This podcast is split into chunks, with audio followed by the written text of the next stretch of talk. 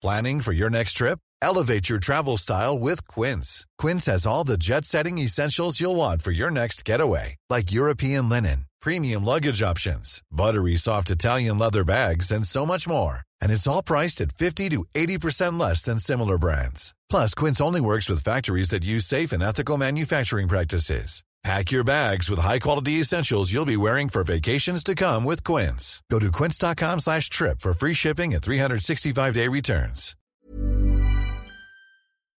Heraldo Radio 98.5 FM, una estación de Heraldo Media Group, transmitiendo desde Avenida Insurgente Sur 1271, Torre Carrachi, con 100.000 watts de potencia radiada. Inicia las noticias de la tarde con Jesús Martín Mendoza en Heraldo Radio.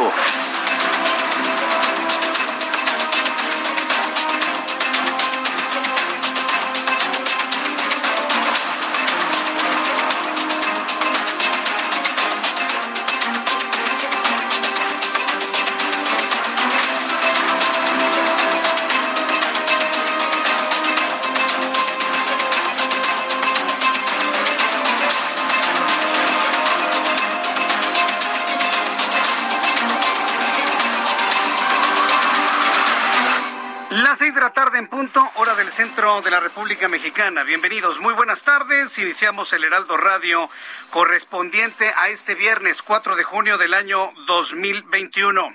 Le invito para que le suba el volumen a su radio, que le tengo la información más importante, lo más destacado hasta este momento en México y en el mundo.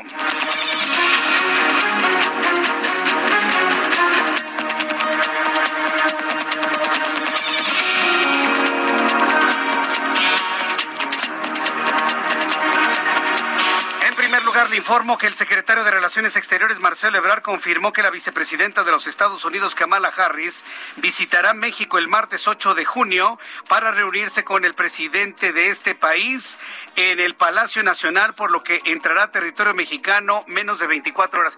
Va a llegar la noche del lunes. Va a llegar la noche del lunes, llegará, se hospedará, dormirá y hacia las 10 de la mañana del martes es cuando iniciará toda su actividad correspondiente a todo lo que tiene que ver con las actividades de encuentro con el presidente de la República.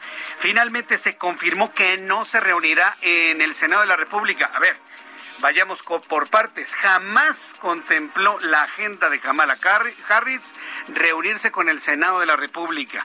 Y todo lo que le informé ayer, yo no sé si fue una co- confusión provocada, no provocada, voluntaria, involuntaria. Vaya usted a saber. Pero finalmente Kamala Harris no tendrá ningún encuentro con el legislativo mexicano. Pero tampoco va a cancelar tampoco va a cancelar su presencia en nuestro país, tal y como había trascendido el día de ayer. Así que bueno, pues interesante, importante todo este asunto sobre la vicepresidenta de los Estados Unidos que va a estar en nuestro país, hay que decirlo así, pues eh, posterior a la- al proceso electoral y esto evidentemente le va a dar un contexto muy, muy, muy importante para ese entonces. Le voy a tener todos los detalles de cómo estarán su, su visita los próximos días, así que quédese con nosotros y le tendré toda esta información aquí en el Heraldo Radio.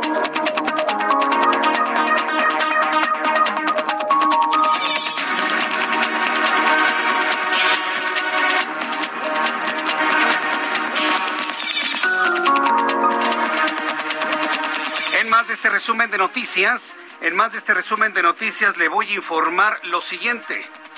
En nuestro programa de noticias le voy a informar que el secretario de Relaciones Exteriores, Marcelo Ebrard, informó que con las vacunas de Johnson y Johnson que el gobierno de Estados Unidos enviará a México, se inmunizará a personas de entre 18 y 40 años de los municipios fronterizos. Dijo que el objetivo es reabrir las actividades económicas entre ambos países. También le informo que a menos de 48 horas de que inicie la jornada electoral, el Instituto Electoral de Quintana Roo canceló la candidatura de Isaac Janix Alanís a la presidencia municipal de Benito Juárez, Cancún, por señalamientos de violencia de género. Ahora el partido Fuerza por México tiene un plazo de 24 horas a partir de la notificación para realizar la sustitución. También le informo que la farmacéutica Cancino Biologics informó que la vacuna Covidesia AD5COV contra COVID-19 inhalable, la primera vacuna inhalable y aprobada en China para uso de emergencia ante la pandemia, podría llegar en los próximos meses a México para ser aplicada en niños desde los dos años de edad y adultos de 49 años que estén sanos. En caso de uso en mujeres, se informa, no deben estar embarazadas.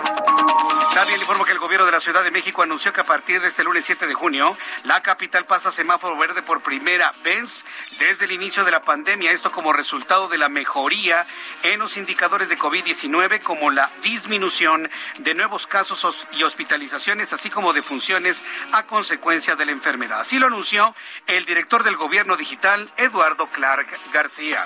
Eh, pues eh, la buena noticia para la ciudad del día de hoy es que en base en los indicadores que llegaron el día de ayer de parte del gobierno de México, estamos ya en semáforo verde a partir del próximo lunes, por primera vez en toda la pandemia en la ciudad, y es, es eh, resultado de la mejoría en los indicadores, que es una muy buena noticia para la ciudad.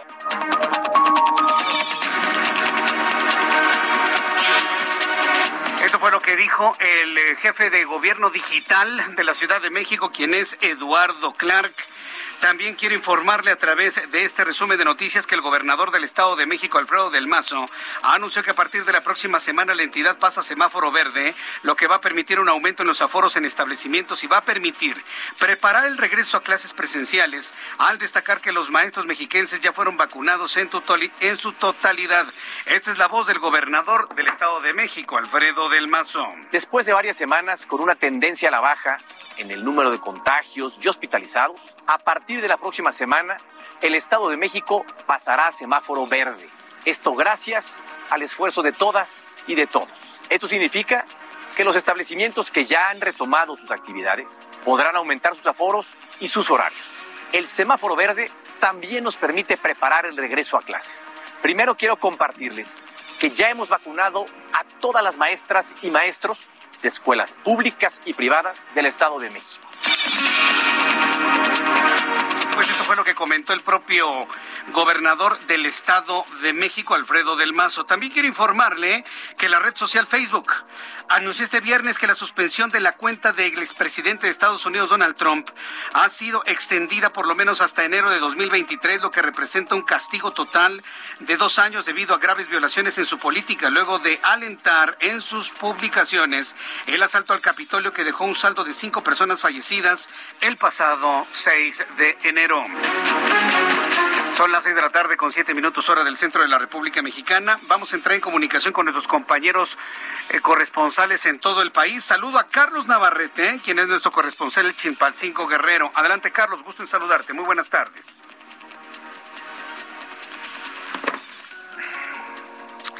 Bueno, mientras tengo comunicación con Carlos Navarrete, saludo en este momento a Alejandro Montenegro, nuestro corresponsal en Coahuila. Adelante, Alejandro, gusto en saludarte. Muy buenas tardes.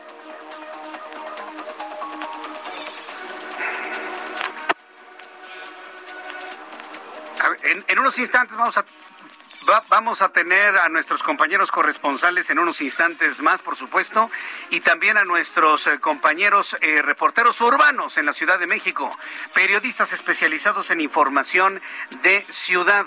Así que bueno, mientras tenemos esta comunicación, quiero informar a las personas que nos acaban de sintonizar hace unos instantes aquí en el Heraldo Radio, en todas las frecuencias de la República que Kamala Harris sí viene a México. Que Kamala Harris sí viene a México, sí va a venir Kamala Harris a México, llega el lunes por la noche, se reúne con el presidente de la República a las 10 de la mañana y bueno, pues tendrá algunas actividades en nuestro país y ese mismo martes se regresa a los Estados Unidos. Estará en nuestro país menos de 24 horas. Ya son las seis de la tarde con ocho minutos hora del centro de la República Mexicana. Vamos a entrar en comunicación con nuestros compañeros reporteros urbanos periodistas especializados en información de ciudad. También en unos instantes los vamos a tener aquí. Pero pues mientras tanto también le voy a informar cómo vamos a estar eh, en materia de clima. Pero qué tal si Abraham Arreola nos informa lo que ha sucedido un día como hoy, 4 de junio, en México, el mundo y la historia. Adelante, Abraham. Amigos, esto es un día como hoy en la historia 4 de junio. 1783. En Francia, los hermanos Montgolfier realizan el primer viaje en globo aerostático de la historia. 1940. Finaliza la evacuación aliada de Dunkerque durante la Segunda Guerra Mundial. Este suceso, por cierto, fue representado en una película dirigida por Christopher Nolan, por si la quiere ver en este fin de semana. Año 2000. Los líderes de las dos grandes potencias, Bill Clinton y Vladimir Putin, acuerdan en Moscú la destrucción de 68 toneladas de plutonio y la reconversión de estos países y de estos materiales para usos pacíficos. 2019. En el Aeropuerto Internacional de Los Ángeles, California, es detenido el líder de la iglesia La Luz del Mundo, Nazón Joaquín García, acusado por presunto abuso sexual infantil, tráfico de personas, pornografía infantil, además de otros delitos. Además, hoy es el día, según las Naciones Unidas, Internacional de los Niños Víctimas Inocentes de Agresión. Amigos, esto fue un día como hoy en la historia. Muchísimas gracias. Excelente viernes. Muchas gracias, Abraham Arreola, por las efemérides del día de hoy, viernes 4 de junio. Alejandro Montenegro, nuestro corresponsal en Coahuila. Adelante, Alejandro. Alejandro, estás al aire, te escuchamos.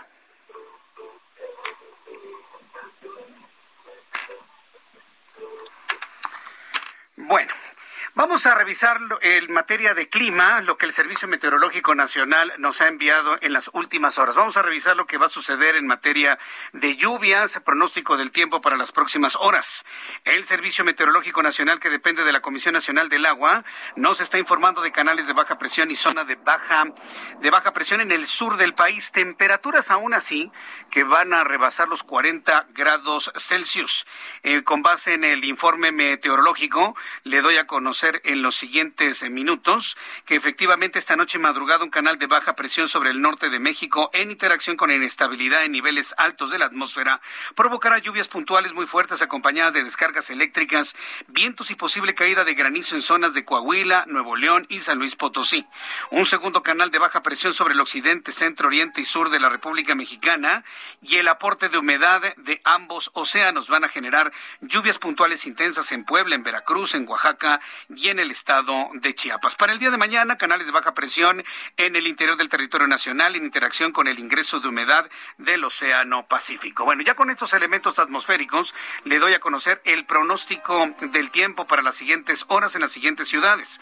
Amigos que nos escuchan en Acapulco, Guerrero, gracias por estar con nosotros. Temperatura en este momento 31, la temperatura mínima estará en 25 y la máxima en 32. En Monterrey, Nuevo León, temperatura en este momento 28 grados, mínima 18, máxima 31 grados Celsius. El Tijuana, 22 grados en este momento, mínima 14, máxima 23. En Cuernavaca, Morelos, en este momento 22 grados, mínima 14, máxima 23. En la ciudad de Hermosillo, Sonora, 38 grados. Vaya calor que está haciendo por allá en Hermosillo, Sonora. La temperatura en Hermosillo mínima 23, la máxima para mañana para mañana sábado 42 grados Celsius. Y aquí en la capital de la República, el termómetro se ubica en 17 grados, está lloviendo en la parte norte y oriente de la Ciudad de México, la mínima 13 y la máxima para el día de mañana 22 grados Celsius. nuestros compañeros reporteros urbanos, periodistas especializados en información de ciudad, Israel Lorenzana, gusto en saludarte, bienvenido, muy buenas tardes, ¿en dónde te ubicamos? Jesús Martín, muchísimas gracias. Es un gusto saludarte esta tarde. Fíjate que estoy ubicado aquí en la zona poniente, en el Estado de México esta vez, exactamente la México Querétaro, Jesús Martín, y la circulación está prácticamente a vuelta de rueda. A esto hay que sumar que ha llovido de manera pues fuerte en todo este perímetro, me refiero en la zona de Naucalpan, Tlanepantla, hasta las inmediaciones de Cuautitlán Izcalli, por supuesto la vía José López Portillo. Ya en la zona de la Quebrada, a través de la México Querétaro, nuestros amigos automovilistas van a encontrar carga vehicular, principalmente vehículos eh, pesados, vehículos de carga con dirección hacia la zona de Querétaro. Hay muy pocas alternativas. La vía Gustavo Vaz puede ser una opción para nuestros amigos van con dirección hacia Tultitlán a través de la vía José López Portillo. El sentido opuesto, la circulación favorable, por lo menos en el tramo que comprende la zona de Perinorte y hasta las inmediaciones de Naucalpan. Jesús Martín, está mojado el pavimento, hay que manejar con mucha precaución. es la información que te tengo esta tarde. Muchas gracias por la información, Israel Lorenzana. Hasta luego. Hasta luego, que te vaya muy bien. Javier Ruiz, ¿dónde te ubicas, Javier? Adelante. Vamos con mi compañero Gerardo Galicia. Adelante, Gerardo. Así es, Jesús Martín, excelente tarde y tenemos movilización de equipos de emergencia en la colonia Ampliación en Granada, justamente sobre la calle Lago Zurich, casi en su cruce con Río San Joaquín. El motivo se ocurrió un incidente al interior de una subestación de la Comisión Federal de Electricidad. Hay dos versiones, Jesús Martín, se habla de una explosión o bien que había habría caído un cable de tensión media cuando se realizaban unas, unos trabajos de remodelación al interior de esta eh, subestación de la Comisión Federal de Electricidad. Esto provocó, por supuesto, la presencia de elementos de protección civil de la Policía Capitalina. Lo que nos comentan de manera extraoficial es que son cinco las personas que fueron atendidas, pero ya esta situación ha quedado completamente controlada. Poco a poco comienzan a retirarse los elementos que llegaron hasta este punto. Hablamos de bomberos, protección civil, Policía Capitalina y las personas que fueron atendidas por los paramédicos no requirieron ser llevadas a un hospital. Si van a utilizar Lago Zurich, poco a poco van a encontrar un avance mucho más favorable si tienen como destino Río San Joaquín. Y por lo pronto, Jesús Martín, el reporte. Muchas gracias por esta información. Muchas gracias. Hasta luego. Hasta luego, que te vaya muy bien. Javier Ruiz, adelante, ¿en dónde te ubicas, Javier Ruiz? Gracias, Jesús Martín. En la zona centro de la Ciudad de México, Jesús Martín, hay que manejar con bastante precaución. Llueve, aunque no con intensidad, sí de manera pues, bastante constante. Hay que tomarlo en cuenta, algunos encharcamientos ya sobre la calzada San Antonio Abad, al menos para quien se desplaza de la avenida Lucas Salamán y esto en dirección hacia la zona del eje 3 Sur, bien para continuar al viaducto Miguel Alemán. En el sentido opuesto, Jesús Martín, tenemos un bloqueo llegando a la calzada San Antonio Abad, son originarios de Chiapas, están exigiendo, pues exigiendo apoyo principalmente, muchos de ellos pues tienen eh, comercios y es por ello que están cerrando la circulación en dirección hacia la zona centro de la Ciudad de México, hay que evitar este punto, de referencia utilizar como alternativa la calle de Isabela Católica, el eje central Lázaro Cárdenas puede ser de gran utilidad. También tuvimos oportunidad de checar parte de la avenida Constituyentes, el avance pues ya también complicado, al menos para quien se desplaza de la zona de prolongación Paseo de la Reforma, y esto en dirección hacia periférico, más adelante para continuar hacia el, perímetro del anillo periférico, y finalmente mencionar que el Paseo de la Reforma un poco más adelante, ya llegando hacia la zona del Ángel de Independencia, ya la circulación es complicada y lenta, una vez que se deja atrás el Auditorio Nacional, y esto en dirección hacia la zona centro, el sentido. Opuesto también con problemas viales llegando a Mariano Escobedo. Tenemos lluvia, así que hay que tomarlo en cuenta y manejar con bastante precaución. De momento, Jesús Martínez, reporte que tenemos aquí en la zona centro de la Ciudad de México. Muchas gracias por esta información, Javier Ruiz. Estamos atentos, hasta luego, buenas Hasta tardes. luego, que te vaya muy bien. Muy buenas tardes, nuestros compañeros reporteros urbanos. Dicen que la tercera es la vencida. Alejandro Montenegro desde Coahuila. Gusto en saludarte, ¿cómo te va? ¿Qué tal? Muy buenas tardes, Jesús Martín. Te saludo con mucho gusto desde Coahuila con esta información que se da cerca de la una de la tarde con un reporte del colapso de una mina en el municipio de Musquis, Coahuila. Se trata de una mina de arrastre de carbón que colapsó. Eh, la Secretaría del Trabajo de Coahuila señala que presuntamente este derrumbe se debió a eh, una inundación o eh, se acumuló el agua precisamente en una zona de esta, de esta mina, lo que causó este desplome. Hay siete mineros atrapados. Jesús Martín, te comento los nombres, Ernesto Robles, Leopoldo Méndez, Francisco Briceño, Humberto Rodríguez, Mauricio Cortés, Gonzalo Cruz y Pedro Ramírez son los nombres de los trabajadores que en estos momentos todavía están atrapados ahí en la mina. Hay eh, rescatistas de diversas corporaciones de protección civil, eh, mineros de otras eh, empresas que están en la zona eh, de la región carbonífera de Coahuila, que están en estos momentos en las labores de rescate. Las, los familiares de los mineros atrapados ya están en el lugar, están pidiendo obviamente el rescate, hicieron ya una cadena de oración para que el rescate sea eh, totalmente satisfactorio, pero hasta el momento no hay más información eh, respecto a estas labores de rescate. El propietario de la mina responde al nombre de Gerardo Nájera y bueno, pues en estos momentos continúan eh, las labores, como te comentaba, de rescate. Ya estaremos informando la situación con la cualquier actualización que surja en los siguientes minutos, Jesús. Correcto, bueno, pues estaremos muy atentos de ello. Muchísimas gracias por esta información. Muy buenas tardes. Hasta luego. Carlos Navarrete, nuestro corresponsal de Chilpancingo Guerrero. Adelante, Carlos. Buenas tardes, buenas tardes al auditorio. Comentarles que activistas agrupados al Frente Nacional por la Liberación de los Pueblos iniciaron un plantón afuera de las oficinas del Consejo Distrital del INE en el municipio de Ayutla para exigir al gobernador de Guerrero, Héctor Astudillo Flores, que emita cartas de liberación para cuatro presuntos presos políticos. La acción de protesta inició a las 8 de la mañana con una marcha que partió del reclusorio de Ayutla y concluyó en el, en el edificio del órgano electoral. Oguer Morales Miranda, vocero del Frente, advirtió que de ser necesario permanecerán en ese lugar hasta el día de la elección, a menos de que el gobierno estatal emita las órdenes de liberación para Ricardo Díaz Pérez, Ubaldo Santana Alonso, Martín Cruz Avellaneda y Arturo Manzanares Pérez, señalados los tres de ser presos políticos.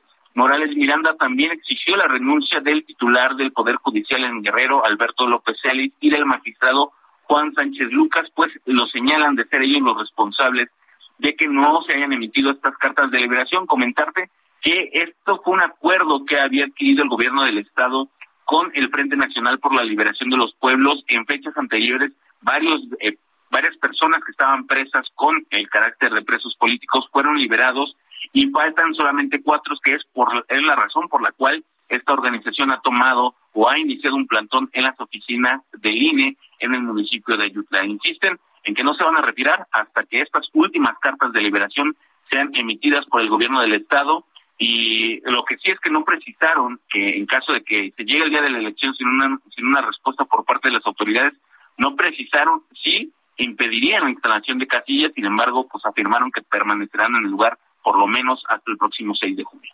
Mi reporte. Buenas tardes. Gracias, muy buenas tardes. Gracias por tu informe, que te vaya muy bien.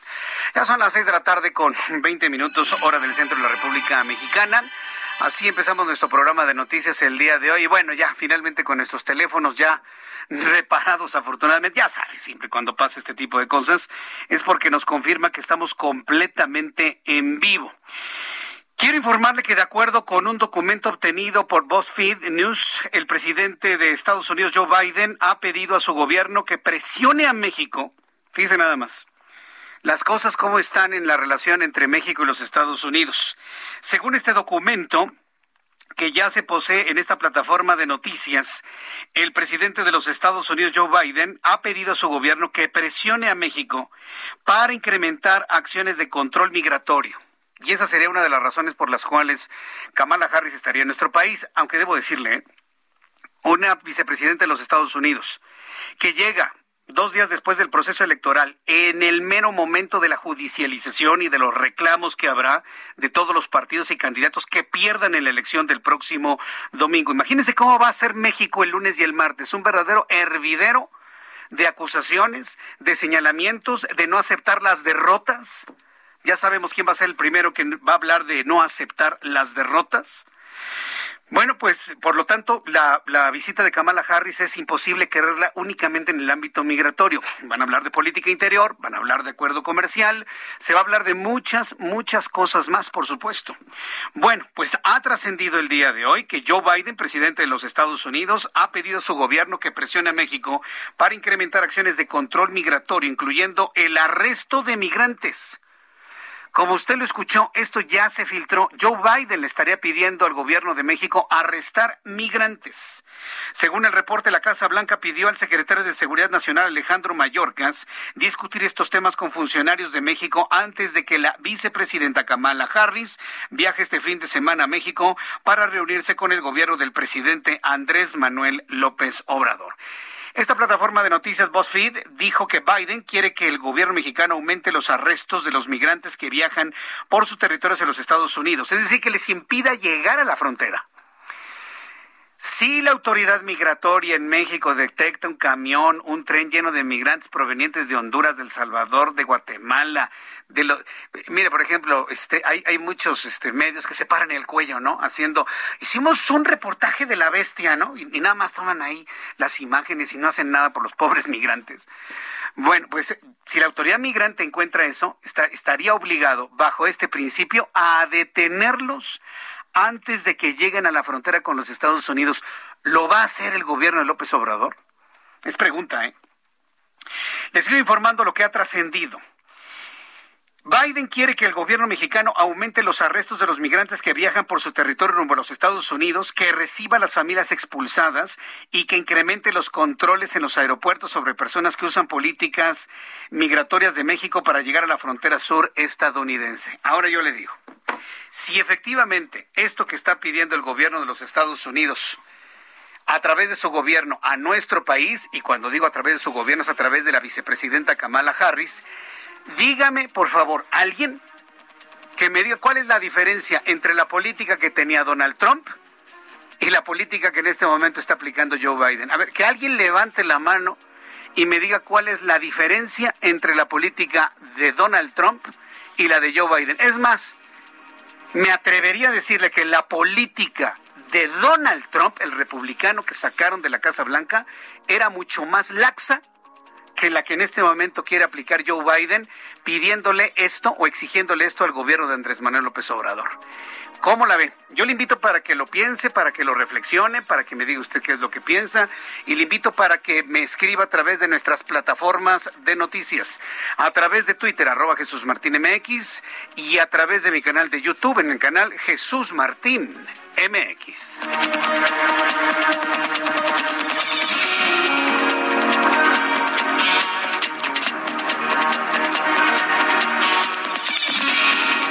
Escuchas a Jesús Martín Mendoza con las noticias de la tarde por Heraldo Radio, una estación de Heraldo Media Group. Heraldo Radio, la H que sí suena y ahora también se escucha.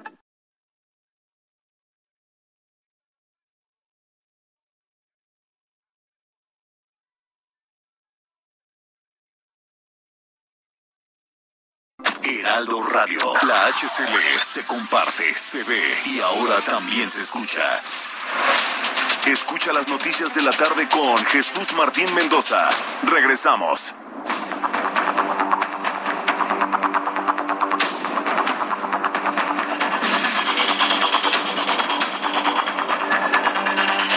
6 de la tarde con 30 minutos hora del centro de la República Mexicana. Escucha usted el Heraldo Radio. Yo soy Jesús Martín Mendoza con toda la información importante a esta hora de la tarde. Hoy tuve una visita muy interesante. Tuve una visita que agradezco muchísimo de, de una mujer que conocí hace varios años en diversas actividades de comunicación y que Fíjese lo, que, lo que son las cosas, ¿no? Desde que empezamos con la campaña a nivel nacional, no nada más nosotros en el Heraldo Media Group, sino muchos medios de comunicación, a ella se le ocurrió el hashtag votares de chingones. Mire que el asunto a través de las redes sociales, y un, este, y un saludo para Laura Garza, a quien le envío un caluroso saludo y un agradecimiento por haberme visitado el día de hoy. Eh, el hashtag ha tenido una aceptación y un éxito, ha sido un éxito redondo en cuanto a la invitación para ir a votar. O sea, si usted quiere ser, eh, perdóneme la palabra, pero pues así, así es la campaña, ¿no? Si usted quiere ser un chingón, si usted quiere verdaderamente ser una persona importante, si usted quiere demostrar conocimiento, inteligencia, si usted quiere ser lo que significa esta palabra, hay que ir a votar el próximo domingo 6 de junio. Y no nada más a través de las redes sociales, sino que todos los conductores de radio y televisión hemos, estamos empezando a portar esta playera. Ya la ve usted, para quienes están a través de, de, YouTube viéndome y que están viendo esta transmisión, mira, aquí, aquí me la estoy poniendo encima. Votares de chingones. Este es la, el llamado para votar. ¿sí? Esta me la voy a poner el, el domingo para cuando vaya yo a ejercer mi voto. Me la voy a poner para que todo el mundo, bueno, pues sepa que hacer una actividad como esta finalmente re refleja un interés en nuestro país y nos convierte y nos coloca en otro en otro nivel completamente de, de interés por los demás, de interés por nuestro país. Así que yo le invito a que el domingo vaya a votar porque ahí está, mire. Está más que claro. ¿Qué es votar? ¿De quién es? Pues ahí está. Dice, sí se la había López Dóriga, se la ha puesto López Dóriga, se la ha puesto Carlos Alarraqui, me la estoy poniendo yo. ¿A quién más se la has visto? Este, no sé si Loreto Broso ya la tengan, ¿eh? pero creo que sí. El caso es de que, bueno, empieza a tenerla prácticamente todo el mundo. Le acaban de traer una Javier Solórzano también. Entonces, aquí está la invitación para las personas que nos están viendo a través de YouTube. Aquí la estoy mostrando. Mañana me la pongo en el programa matutino, mañana sábado, tempranito, por supuesto.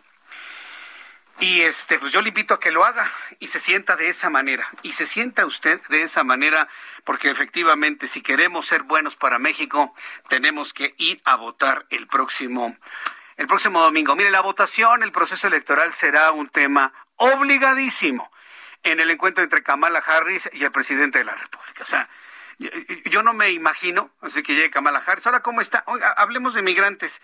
Bueno, mucho gusto, ¿eh? Adiós. Y que Kamala Harris no le pregunta al presidente, oiga, ¿cómo les fue las, las, elecciones? No, hombre, por favor. Por favor, no, no seamos ingenuos. Se va a hablar prácticamente de toda la relación con los Estados Unidos. De que trae Kamala Harris mensajes de Joe Biden a López Obrador, no me queda la menor duda. No me queda la menor duda. ¿eh? No me queda la menor duda. Entonces, bueno, pues finalmente se aclaró lo del día de ayer. Se aclaró lo del día de ayer. Ayer empezó a trascender por dichos desde el Senado de la República que se estaba planeando de que la visita de Kamala Harris se fuera en un mejor momento. Posteriormente se aclaró que solamente estaban hablando de la visita del Senado de la República. Y luego cuando uno revisa la agenda, pues ¿cuál visita al Senado de la República? Kamala Harris jamás planteó en su agenda visitar a los legisladores mexicanos. Jamás. ¿Por qué hicieron eso desde el Senado de la República? Miren, no lo sé, tal vez para darse importancia, o inclusive yo tengo la sospecha que fue una estrategia, entre comillas, muy mala, por cierto, para presionar a Kamala Harris a que fuera al Senado de la República. Es lo que yo pienso, tratando de pensar como mexicano, mexicano en el poder. Presionar de esa manera a Kamala Harris, va, bueno, está bien, a ver si voy al Senado. Pero no, no salió completamente mal. Entonces sí viene Kamala Harris, entrevista con el presidente, tiene otras actividades y no va a ir al Senado. No porque se haya cancelado la visita al Senado, sino porque nunca existió la invitación, porque nunca existió en la agenda de la vicepresidenta de los Estados Unidos. Y eso es lo que yo quiero, eso es lo que yo quiero que usted sepa. Eso es lo que yo quiero que usted eh, de alguna manera digiera, comprenda y entienda, que entendamos todos, Kamala Harris jamás en su agenda contempló ir con el legislativo mexicano. Nunca. El secretario de Relaciones Exteriores, Marcelo Ebrard, informó que la vicepresidenta de Estados Unidos, Kamala Harris, estará en México menos de 24 horas, pues la funcionaria llegará a nuestro país el lunes 7 de junio proveniente de Guatemala. Partirá de regreso a los Estados Unidos el martes por la tarde, a la vez que dio más detalles sobre la agenda de la visita oficial. Explicó que la agenda acordada con los funcionarios estadounidenses consiste en la recepción oficial al Palacio Nacional, un encuentro privado con el presidente mexicano y Kamala Harris para posteriormente tener una reunión bilateral que tendrá una duración de aproximadamente dos horas. Tal y como le he comentado y le he explicado, el presidente de la Junta de Coordinación Política en el Senado de la República, Ricardo Monreal, confirmó que la vicepresidenta de Estados Unidos, Kamala Harris, será recibida por el presidente de este país el martes 8 de junio y resaltó la importancia de este encuentro, aunque aclaró que no visitará el Senado de la República debido a las reacciones mixtas entre los propios senadores y una posible polarización tras las elecciones del domingo. Esto fue lo que comentó Ricardo Monreal. Sin embargo, por la proximidad de la elección, por la posibilidad de que realice una agenda solo con el Ejecutivo y frente a una impredecible elección sin conocer los resultados, conocemos encuestas, pero hasta el día de la elección, con datos duros, nos daremos cuenta. Yo deseo que sea una elección pacífica, una elección madura, una elección donde el fraude esté ausente, una elección donde las prácticas del pasado queden enterradas, pero eh, está en ese proceso y no podemos negar la polarización que vive el país. Dice que no pues, se puede negar la polarización del país, pero vaya, fue hasta el mismo secretario de Relaciones Exteriores, Marcelo Ebrard, que esta mañana desmintió a Ricardo Monreal. Yo hasta sentí feo, fíjense, imagínense lo que nos hace ver que no hay una comunicación ágil, que no hay una comunicación clara, y cuando no hay comunicaciones, o porque todo es un desorden, o porque no se llevan bien entre ellos. Así de simple y así de sencillo. Hoy Marcelo Ebrard en la conferencia matutina desmintió que Kamala Harris haya tenido en su agenda la visita al Senado de la República. Fíjese. Se lo aclaró a los reporteros que le preguntaron. E inclusive consideró que no ir al Senado de la República es algo prudente. Esa es la voz de el secretario de Relaciones Exteriores, Marcelo Ebrard. No está previsto, no, no estuvo previsto que visitara al Senado de la República. El Senado estimó eh, tomó su propia postura. Y yo creo que es una postura prudente porque es muy cerca del proceso electoral. Pero no, no, no en, que yo sepa, no estuvo incluido en su agenda o previsto o solicitado el visitar al Senado de la República, pero siempre se considera una visita de este tamaño, de esta jerarquía. No estaba contemplado en la agenda de Kamala Harris, entendamos esto, aunque luego suaviza Marcelo Ebrard diciendo, bueno, siempre se contempla una visita de este tamaño al legislativo pero no estaba contemplado. Quienes se fueron también con la finta fueron los senadores del Partido Acción Nacional. Si no estaba contemplada la visita de Kamala Harris al Senado de la República, ¿para qué reacciona el PAN? Me pregunto yo. Sin embargo, reaccionaron. La bancada del PAN en el Senado se pronunció sobre la cancelación de la visita de Kamala Harris al recinto en la colonia tabacalera. No hay ninguna cancelación porque nunca hubo un interés por parte de la vicepresidenta en ir al legislativo mexicano. Los senadores del Blanqueazul manifestaron su desacuerdo con esta decisión y aseguraron que no fueron consultados sobre la posible reunión y su posterior cancelación. Pues claro que no fueron consultados porque no existía, señores senadores del PAN. No estaba contemplado en la agenda de Kamala Harris. El grupo parlamentario advirtió que hubiera sido de especial relevancia la presentación de la funcionaria estadounidense en el Senado. Resaltaron que el diálogo habría sumado en términos de la agenda de, diplomacia parlamentaria y el intercambio entre la pluralidad de expresiones consustanciales a la democracia. Además, minimizaron el argumento para la cancelación, el cual fue razones asociadas a la supuesta ríspidez del proceso electoral y una falta de consenso entre los partidos. Yo no sé por qué llevaron este asunto tan arriba, yo no sé por qué llevaron y complicaron tanto este asunto. Vamos a lo central, vamos al origen. Kamala Harris jamás contempló ir al legislativo en nuestro país, nunca. Y miren nada más a qué niveles lo llevaron. Tengo en la línea telefónica a Fernando Castro Molina, consultor migratorio independiente. Estimado Fernando Castro, me da mucho gusto saludarlo. Bienvenido. Igualmente, muchas gracias por el tiempo. Eh, viene Kamala Harris el próximo lunes en una visita prácticamente relámpago de menos de 24 horas y nos dicen que únicamente hablará con el presidente sobre el tema de migración. Se ha filtrado a través de una plataforma de noticias en los Estados Unidos que lo que quiere Estados Unidos es que México detenga a los migrantes antes de que lleguen a la frontera con los Estados Unidos. ¿Cuál es la primera impresión que le da esto que se ha filtrado y la visita sobre el tema migratorio de la vicepresidenta estadounidense, sobre todo en el momento en el que se da después del proceso electoral más complejo que ha vivido México en su historia? ¿Cómo lo ve usted? Lo que sucede es que esta situación del flujo del alto flujo migratorio que se está dando a Estados Unidos, principalmente por la disposición del gobierno de Joe Biden de poder permitir que los menores migrantes y los núcleos familiares no sean retornados a sus países, esto ha promovido una gran afluencia migratoria hacia los Estados Unidos, que ha vuelto a una situación que es una punta de un iceberg de lo que es la gran cantidad de personas que están llegando. Recordemos que en el mes de abril fueron más de 173 mil personas que llegaron a la frontera sur y fueron capturadas por la patrulla fronteriza. Y de esta situación se ha comparado que eh, las autoridades, de, a pesar de ser desplegadas más de 12 mil soldados y lo que son de la Guardia Nacional y lo que es eh, elementos de lo que es el Instituto Nacional de Migración, pues únicamente habían capturado 35 mil personas. Esto es una situación en la cual se nota que los esfuerzos no han sido suficientes y por esa misma razón yo creo que hay un momento en donde se está planteando la necesidad de que esta situación cambie y sobre todo venir a pedir la colaboración de México y no solo de México, va a ser de Guatemala también por el mismo hecho de que estas uh, cantidad de personas pasan por el corredor de Guatemala y integran a lo que es México en los más de 300, 740 puntos fronterizos que son ciegos.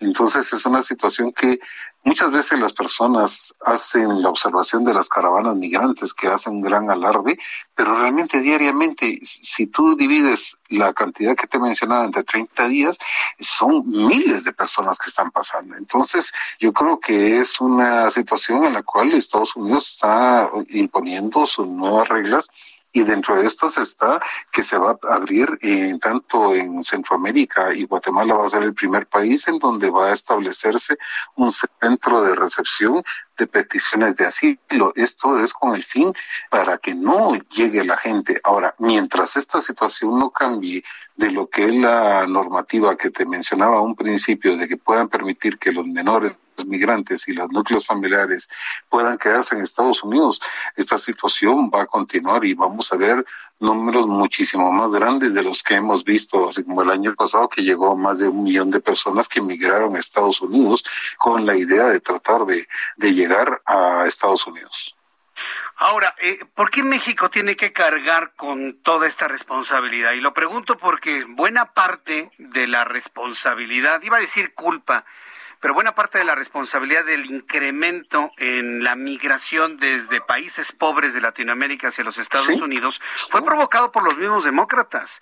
Ellos generaron la idea que al sacar a Donald Trump de la Casa Blanca en los Estados Unidos, la política migratoria de, de Joe Biden iba a ser mucho más laxa, mucho más abierta, mucho más tolerante. Eh, se llegó a hablar de amnistía. No hubo gente que inclusive creyó que llegando Joe Biden las fronteras de Estados Estados Unidos iban a abrir de par en par. Sí, o sea, hay, una responsabilidad de los demócratas en esto. tienes toda la razón en el sentido de que no solo en México, la realidad es que son los gobiernos eh, de los países del Triángulo Norte que no han promovido durante muchos años el desarrollo, se mantienen niveles de pobreza muy grande y lo que es la violencia y la corrupción es una situación que esto ha ido incrementándose en que en un momento determinado las personas estén desesperadas para buscar fuentes de ingresos. aunemos a esto lo que es el yeta yota y la pandemia de, del coronavirus que vino a hacer estragos muy grandes en Centroamérica. Y en ese sentido, la verdad es que la gente está perdiendo los puestos de trabajo y ahora no son solo mano de obra, eh, pues que no sea calificada, sino que también son profesionales que están tratando de llegar a Estados Unidos. Bien, dices tú, se enfocó en el periodo demócrata que esto iba a ser una apertura a la recepción de la migración y esto se volvió incontrolable. Yo creo que no se tuvo la visión de lo que se estaba planteando y en esto iba a ser algo mucho más grande de lo que no han podido sostener en el caso de atender a los menores migrantes, el programa MPP, lo que es la, las peticiones de asilo, se han convertido en una situación que han sobrepasado ya las, las fuerzas de migración de Estados Unidos. Eh, yo agradezco en lo personal la intención del gobierno mexicano que ha promovido lo que es el programa Sembrando Vida para que esto pueda eh, mermar la migración hacia Estados Unidos. Pero como te digo, el aliciente que hay ahorita de que los menores puedan llegar y no sean retornados a los países, eso es una situación que no va a parar, ni tampoco el hecho de que se puedan hacer las peticiones en los países para que puedan pedir a los menores en Estados Unidos los familiares. Eso no va a ser. La situación es muy complicada. Recordemos también que en el, en el gobierno de Barack Obama también se presentó el plan de la Alianza a la Prosperidad, en la que Joe Biden era la persona que estaba directamente encargada para poder tratar el tema migratorio.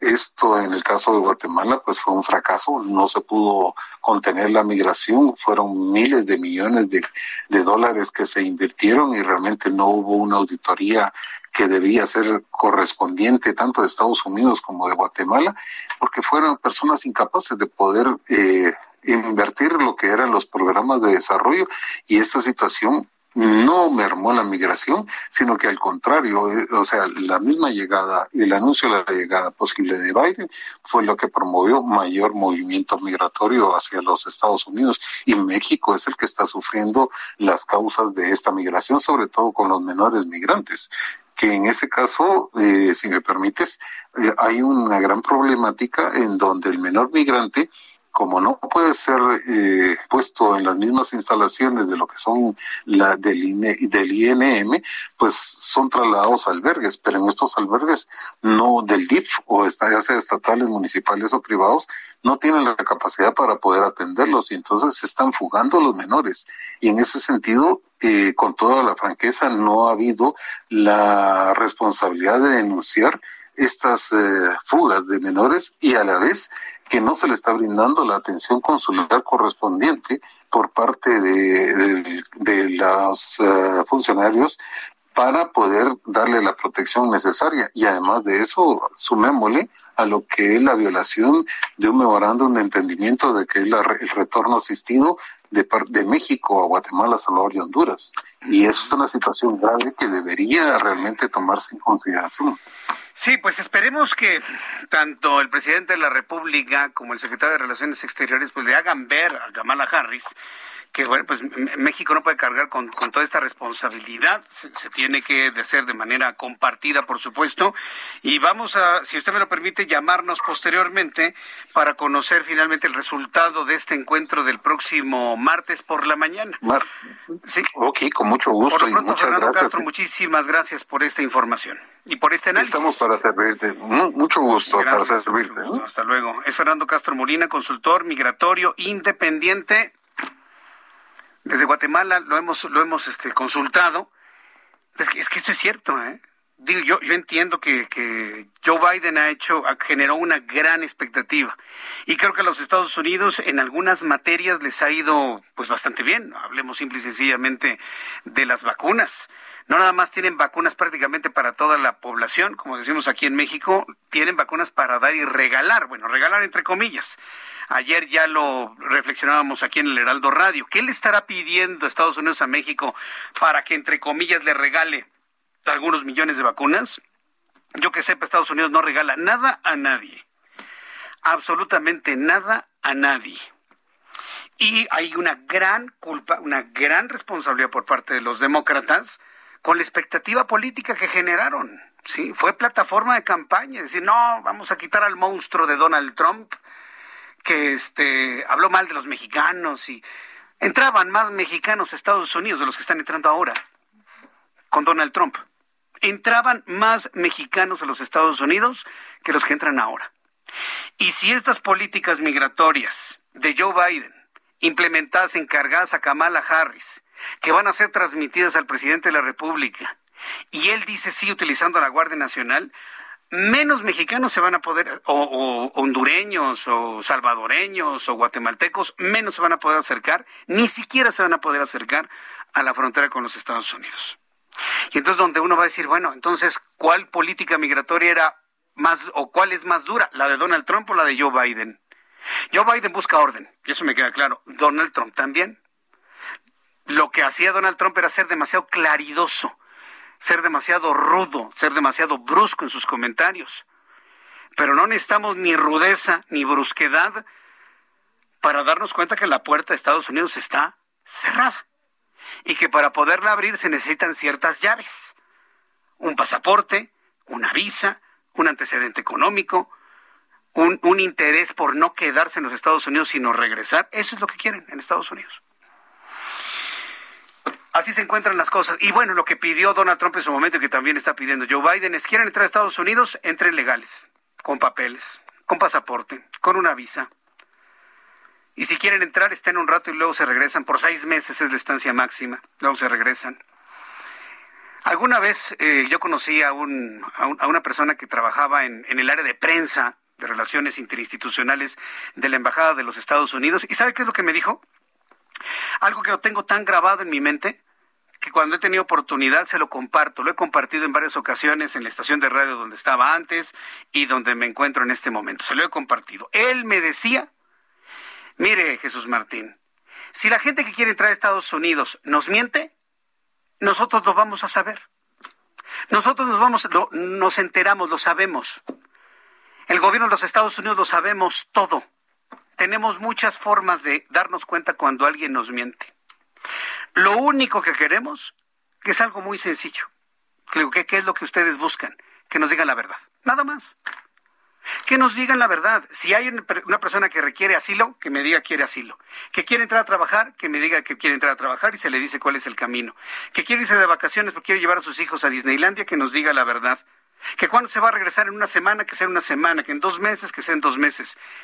Queremos que nos digan la verdad, nada más. Si nos dicen una mentira, nosotros lo vamos a saber. Yo le comparto este conocimiento porque si usted está queriendo entrar a los Estados Unidos, quédese eso en la mente. Lo único que quieren los gobiernos demócratas y republicanos de los Estados Unidos, si usted quiere entrar a su territorio, por la razón que sea, para visitar un familiar, para este, sentir los dólares en las manos, lo que sea, dígales la verdad. Nada más y nada menos más que la verdad. Son las seis de la tarde con 53 minutos hora del centro de la, de la República Mexicana.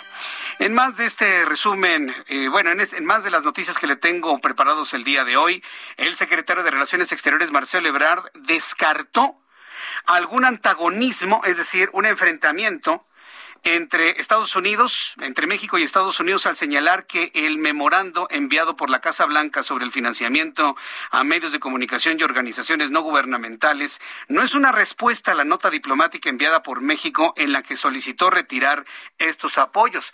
Esto fue lo que dijo el secretario de Relaciones Exteriores, Marcelo Ebrard. No es una resolución o una circular sobre México, es una circular sobre toda su política en todo el mundo, que tiene que ver con lo que Estados Unidos ha hecho durante muchos años, que es apoyar a muy diversas organizaciones a través de sus instituciones. Es una decisión de Estados Unidos sobre ello. No esperaríamos que eso cambiase.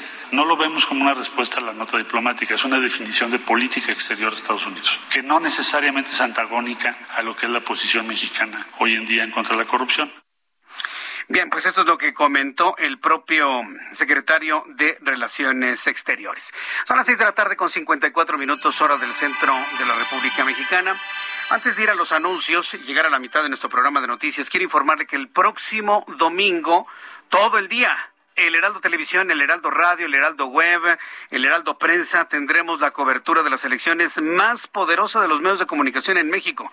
No me queda la menor duda. Así que yo le invito para que nos sintonice en el canal 10.1 y en diversas plataformas en toda la República Mexicana. Yo le invito para que esté en sintonía conmigo de 4 de la tarde a 6 de la tarde. Le tendré toda la información en la recta final de la jornada electoral y le platicaré más de esto después de los anuncios. Esto es el Heraldo Radio. Escuchas a Jesús Martín Mendoza con las noticias de la tarde por Heraldo Radio, una estación de Heraldo Media Group. Heraldo Radio, la HCL se comparte, se ve y ahora también se escucha.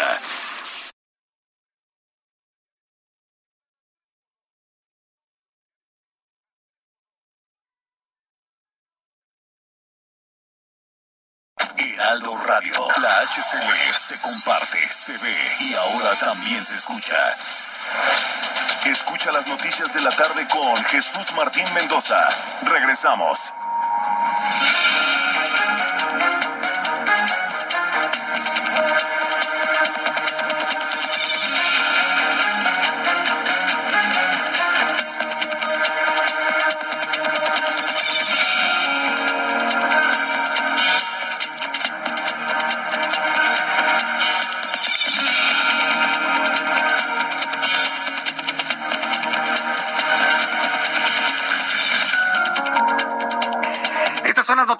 Resumen. En entrevista para el Heraldo Radio, el consultor migratorio independiente Fernando Castro Molina habló sobre la postura de Estados Unidos sobre el control migratorio en Centroamérica y reconoció una situación complicada en la materia para nuestro país, lo que calificó como la punta del iceberg ante el aumento de migrantes en los últimos tiempos. Esto fue lo que dijo Fernando Castro Molina.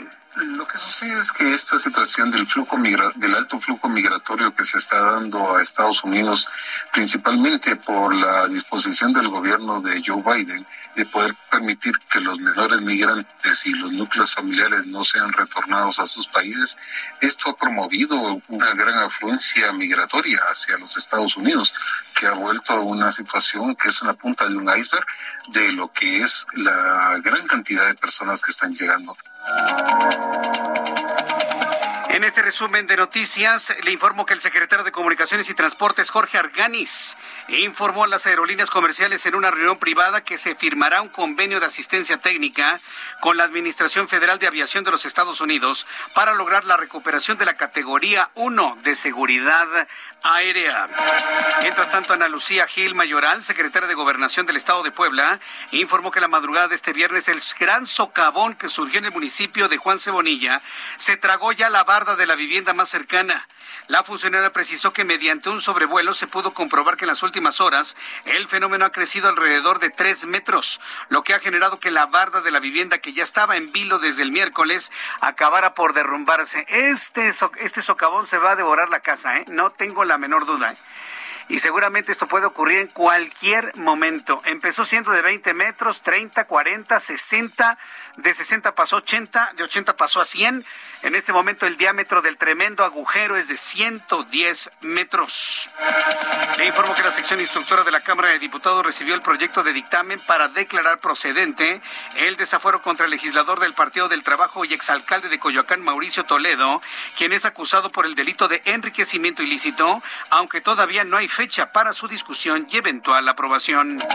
Le informo que la Fiscalía General de la República dio a conocer este viernes que extraditó a Estados Unidos a Juan Manuel Álvarez, Álvarez, alias el Rey Midas, quien es requerido por la Corte Federal de Distrito Sur de California y es considerado como el principal operador financiero del narcotraficante Joaquín Guzmán Loera alias El Chapo.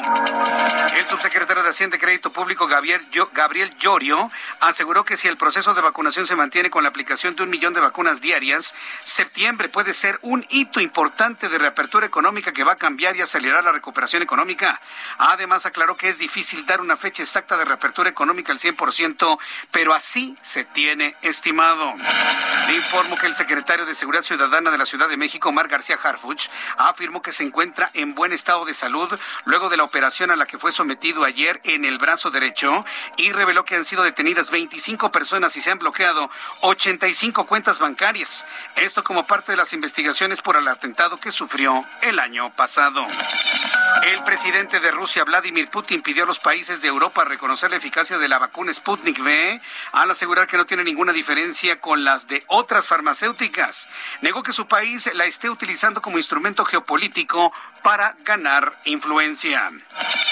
El secretario general de la Organización de las Naciones Unidas, Antonio Guterres, advirtió este viernes que el planeta está llegando rápidamente a extremos irreversibles y que los próximos 10 años representa la última oportunidad para salvarlo de la catástrofe climática, la contaminación y la destrucción de las especies. Estas son las noticias en resumen. Le invito para que siga con nosotros. Le saluda Jesús Martín Mendoza.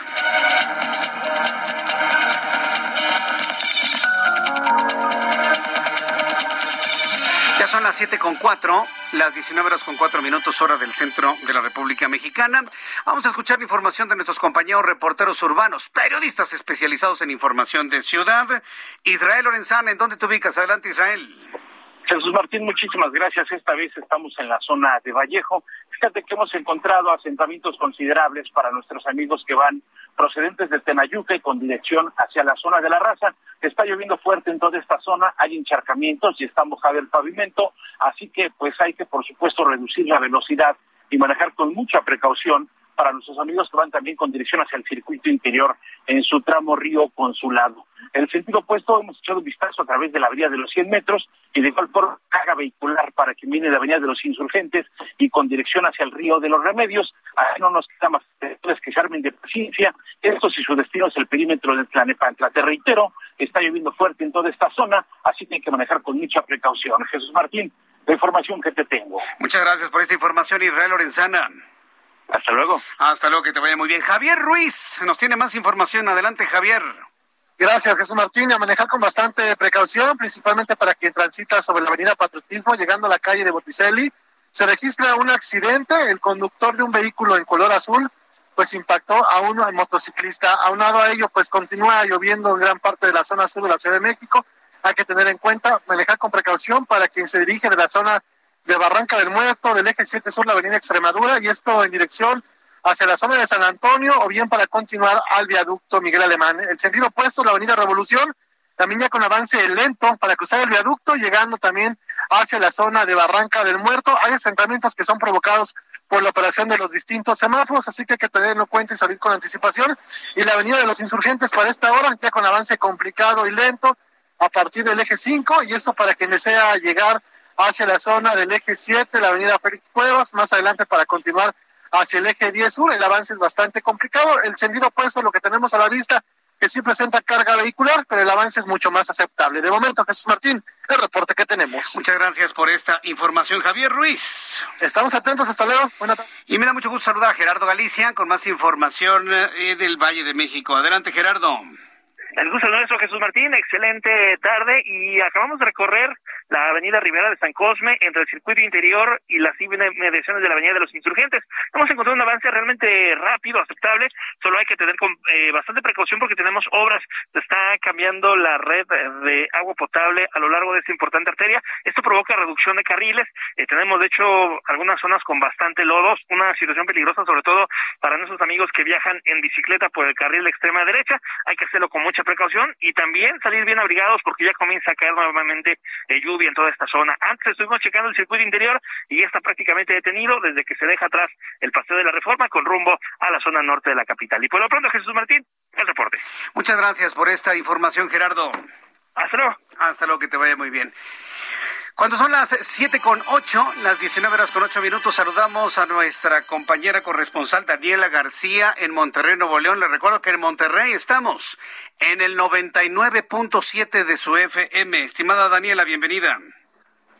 Hola Jesús Martín, muy buenas noches. Pues hoy se dio a conocer una lamentable noticia. El candidato a la alcaldía del municipio de Mieri Noriega, de Morena, aquí en Nuevo León, Carlos Cortés Briones, murió el día de ayer por la noche, según se informó por parte de la dirigencia estatal del partido. Ellos lo dieron a conocer a través de sus redes sociales, donde compartieron sus condolencias y lamentaron el fallecimiento del candidato Cortés Briones, quien de hecho pues buscaba un segundo, término, un segundo término al frente de esta presidencia municipal. Ya había sido alcalde en 2006 al 2009, sin embargo, pues no se confirmó la causa de la muerte del candidato. Tampoco se dio a conocer si el partido eh, estará sustituyendo por otro candidato a esta persona, faltando pues solamente dos días para la elección. Recordemos que será este domingo. Él, pues ya como te comentaba, ya había sido alcalde del municipio de Mieri Noriega por el Partido Revolucionario Institucional del 2006 al 2009 y pretendía volver a la alcaldía, pero ahora impulsado por el partido Morena. Esto muerte se suma a otras dos que ya se registraron aquí en Nuevo León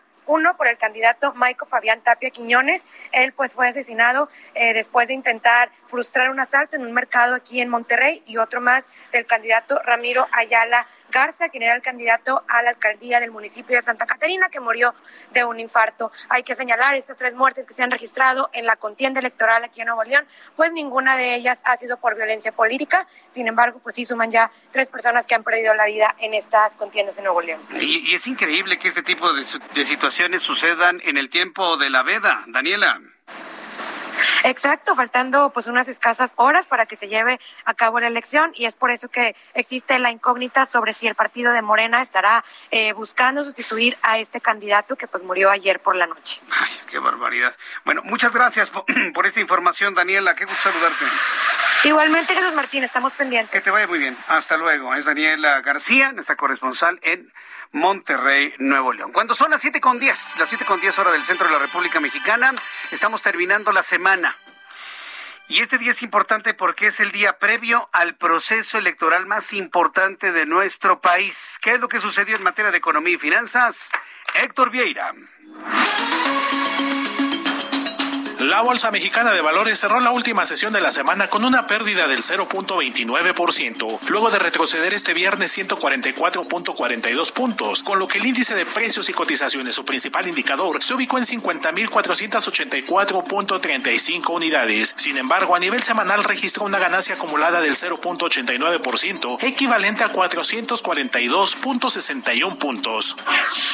En Estados Unidos, Wall Street cerró con balance positivo, ya que el Dow Jones subió 179.35 puntos para ubicarse en 34.756.39 unidades. El Standard Poor's hizo lo propio y avanzó 37.04 puntos, con lo que se ubicó en 4.229.89 unidades, mientras que el Nasdaq ganó 199.98 puntos, con lo que se quedó en 13.814.49 unidades. En el mercado cambiario el peso mexicano se recuperó 0.95% frente al dólar estadounidense, al cotizarse en 19 pesos con 72 centavos a la compra y en 19 pesos con 94 centavos a la venta en ventanilla. El euro por su parte se cotizó en 24 pesos con 9 centavos a la compra y 24 pesos con 28 centavos a la venta. La bancada del PRI en el Senado presentó ante la Suprema Corte de Justicia de la Nación una acción de inconstitucionalidad contra la ley de hidrocarburos, al advertir que generará una falta de competencia que podría derivar en una baja en la calidad de los combustibles y el incremento en sus precios. El Instituto Nacional de Estadística y Geografía dio a conocer que durante mayo se produjeron 241.442 vehículos ligeros, lo que representa una caída del 10.31% con respecto a abril, cuando se ensamblaron 269.180 unidades. Sin embargo, las exportaciones registraron un crecimiento del 3.17% en comparación con mayo de 2020. La Organización para la Cooperación y el Desarrollo Económicos reveló que México es el país miembro del organismo que por más tiempo mantuvo cerradas sus escuelas a causa de la pandemia, lo que dejará una pérdida de al menos un 4.5% del Producto Interno Bruto del país. Esto significa cerca de un billón 120 mil millones de pesos. El subsecretario de Hacienda y Crédito Público, Gabriel Llorio, afirmó que de continuar el ritmo actual de vacunación contra el COVID-19 en el país, en septiembre la recuperación económica podría tener un importante repunte, aunque aclaró que la reanudación total de las actividades económicas podría darse hasta abril de 2022. Informó para las noticias de la tarde Héctor Vieira. Muchas gracias, Héctor Vieira, por la información de economía y finanzas. Pues podríamos decir que en materia de economía y finanzas, pues un día previo a las elecciones tranquilo. Quiero insistir en que usted vaya a votar, que usted vaya a votar el próximo el próximo domingo 6 de junio. Para las personas que nos acaban de sintonizar a partir de este momento, quiero decirle que un enorme esfuerzo se ha hecho en redes sociales para convencerlo a usted de ir a votar. Mi compañera Laura Garza, buena amiga periodista, eh, la conozco desde hace mucho tiempo. Hoy nos visitó aquí en el Heraldo de México para algunos periodistas invitarnos a unirnos. Bueno, yo me, me uní desde hace mucho tiempo a este llamado que usted puede ver en la página, en mi canal de YouTube.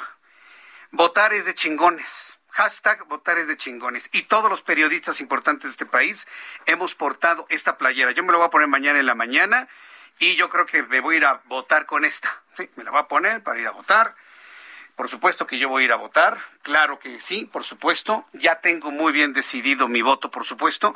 Y pues yo le quiero invitar a que vayamos a votar. Felicidades para Laura Garza, para todo su equipo de trabajo que crearon esta idea que ha permeado muy bien las redes sociales.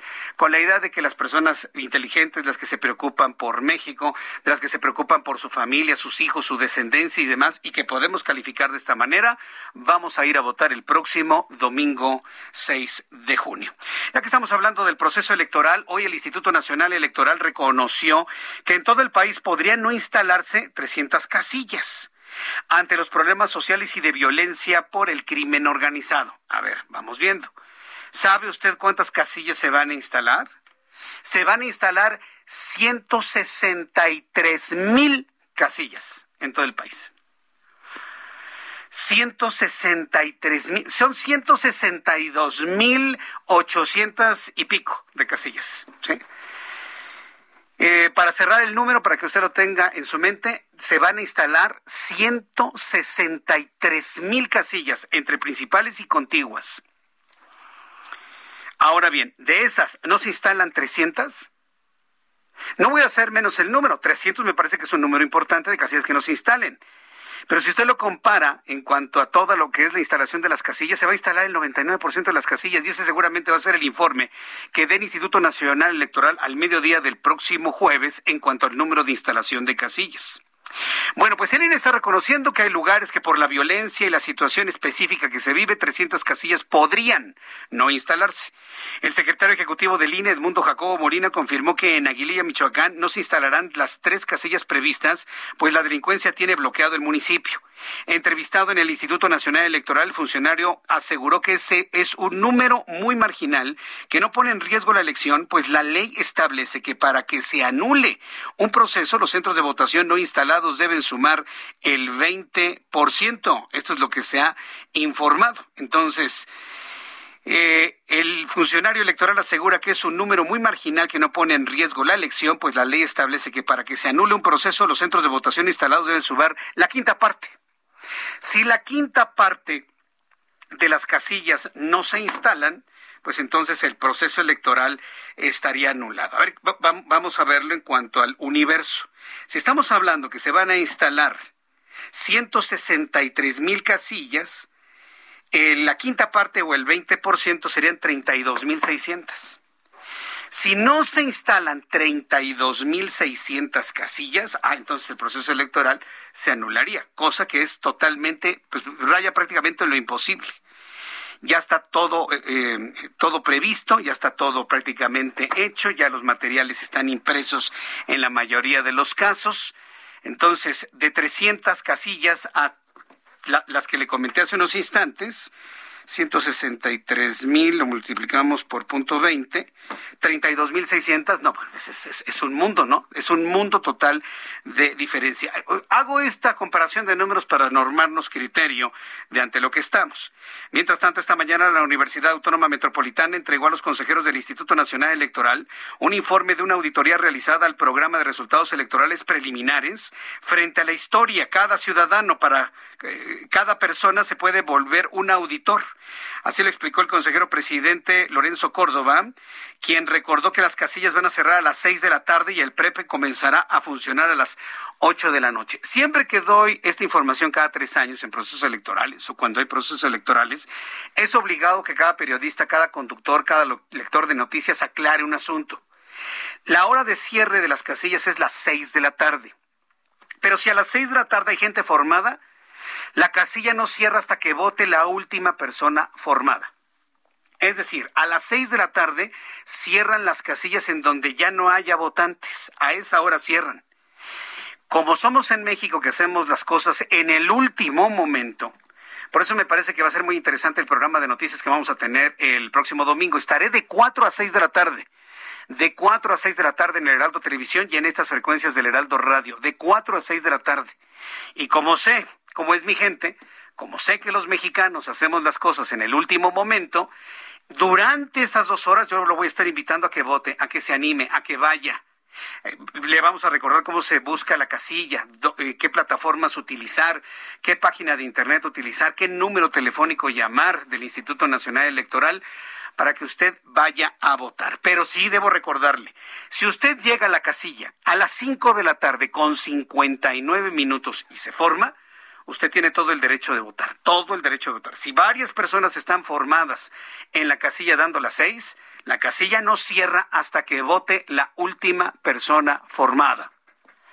Este es un compromiso que tienen eh, el Instituto Nacional Electoral. Nada de que, ah, ya dieron las seis, ya vamos a cerrar, váyanse a sus casas. No. Y si eso ocurre, hay que denunciarlo, ¿eh? Si eso ocurre, hay que denunciarlo. No cierran las casillas hasta que termine de votar la última persona. Así sean las 8, 9, 10 de la noche. Así. Ese es el ese es finalmente el criterio para que lo tome en cuenta. Los ciudadanos podrán ingresar al PREP y revisar las actas de cada casilla según se vaya recibiendo. La información que el programa de resultados electorales preliminares presenta no incide en tendencias, ya que es un acumulado de las actas computadas por los funcionarios de casilla. Tengo en la línea telefónica comunicación, usted lo conoce, buen amigo de nuestro programa de noticias, Salvador Guerrero Chiprés, presidente del Consejo Ciudadano, a quien yo le agradezco estos minutos de contacto con el auditorio del Heraldo Radio. Estimado Salvador Guerrero, bienvenido. ¿Qué tal, Jesús? Me da mucho gusto volver a saludarte, escucharte y saber que como todos, tú también estás comprometido con promover la participación y también la responsabilidad de todas las autoridades para respetar la voluntad popular, incluida aquella de estar pues presente ahí en la fila y votar hasta el último. Todo tiene, evidentemente, eh, debe tener un orden. Y yo lo que estoy viendo es que finalmente este Consejo Ciudadano está abriendo línea, chat para reportes de delitos electorales y además denuncia de propaganda no retirada. Uy, los partidos van a tener mucho trabajo para retirar toda su basura electoral. Salvador Guerrero Chiprés. Bueno, así es. Tú sabes que la ley establece que después de que terminó las campañas, esto es desde ayer, toda la propaganda del espacio público debiera debió haber sido retirada. Y también se recomienda que la propaganda que esté colgando de los domicilios particulares por decisión propia también sea retirada. Así que también tenemos la oportunidad de supervisar que esa basura electoral en lo que se convierte la propaganda después de que terminen las campañas, pues se canalice hacia las rutas de reciclaje.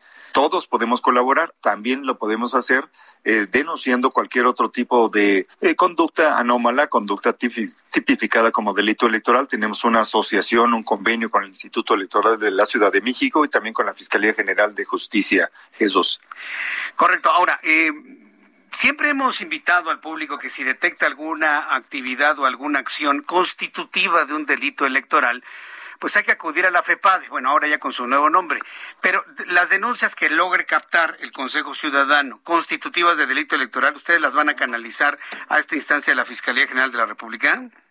A las instancias locales, porque básicamente yo creo que Sí, así es. Y fíjate que también les estamos planteando como compromiso de servicio del Consejo Ciudadano a todos nuestros amigos y amigas que les daremos un número de folio, que le daremos seguimiento si tenemos los elementos de tiempo, modo, lugar y circunstancia para que haya una respuesta durante la jornada y posteriormente, antes de la calificación electoral y después de ella, de modo tal que tengan una respuesta de qué ocurrió con la gestión de su reporte y también les ofrecemos que así, si así lo consideran conveniente, los acompañamos al Ministerio Público o a las autoridades especializadas para que se dé salida, se les atienda, se les responda con la asesoría jurídica de que somos capaces en el Consejo Ciudadano. Correcto, muy bien.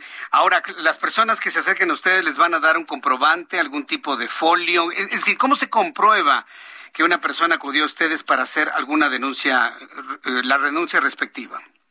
Les damos un número de folio, tenemos el, nombre si ellos quieren aceptar, porque también aceptamos reportes anónimos y también pues eh, nos comprometemos con ellos a tener llamadas de seguimiento y responderles acerca de preguntas que nos planteen sobre eso mismo. Correcto. Funciona 24/7 y es gratuita, Jesús, eso es importante también recalcar. Correcto. Bueno, pues eh, Salvador Guerrero Chiprés, eh, vamos a estar muy atentos de todo lo que lo que suceda en la jornada electoral. ¿Ustedes dónde van a estar específicamente en sus instalaciones? ¿Cómo van a llevar el seguimiento de todo lo que suceda? Vamos a mantener nuestras dos sedes abiertas, que está en la sede de Casa Iztapalapa y la sede que está en la alcaldía Cuauhtémoc, ahí en la calle de Amberes número 54, la otra está en Luis Hidalgo Monroy número 100. Ahí vamos a estar y vamos a ofrecer el servicio que sea necesario, vamos a estar alertas toda la jornada y después de ella.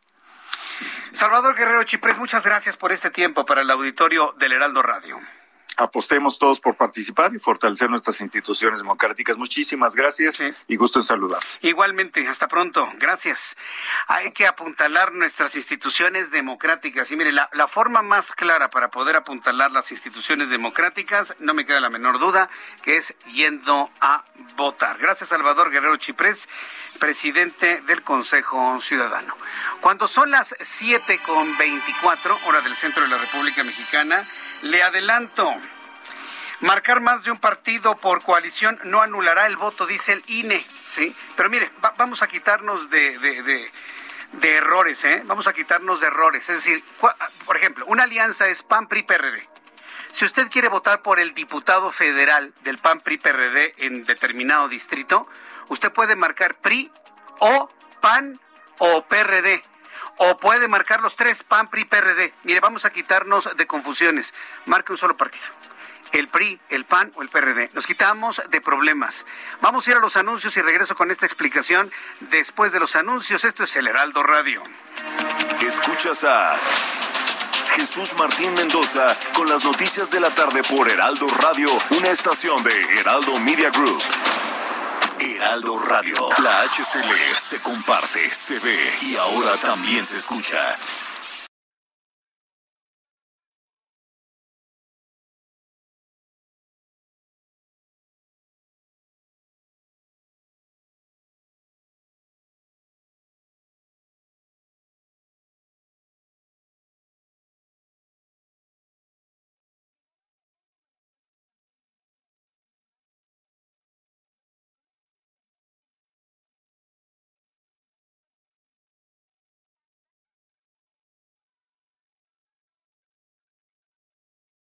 Heraldo Radio. La HCL se comparte, se ve y ahora también se escucha.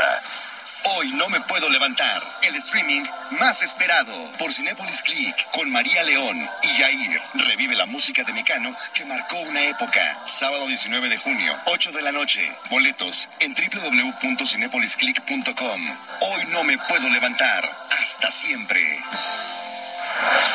Escucha las noticias de la tarde con Jesús Martín Mendoza. Regresamos.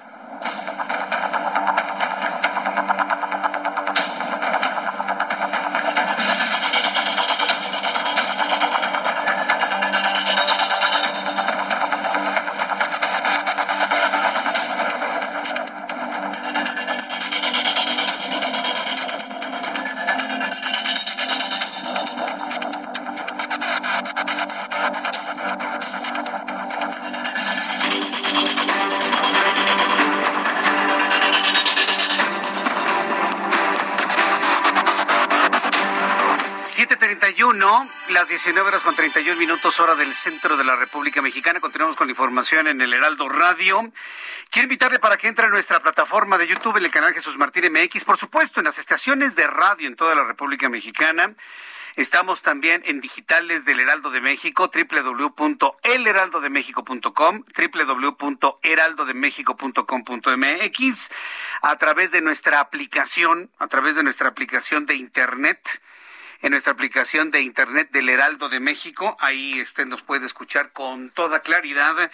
Y también quiero de alguna manera que usted esté al pendiente de todo lo que estamos informándole a través de nuestros digitales.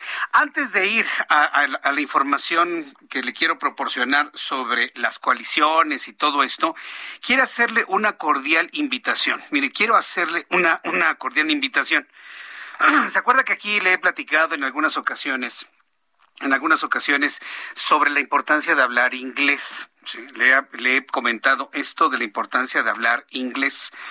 Bueno, yo quiero recomendarle, yo conozco un par de maestros muy buenos de inglés que están dando en este momento pues clases a través de línea, están dando clases a través de línea.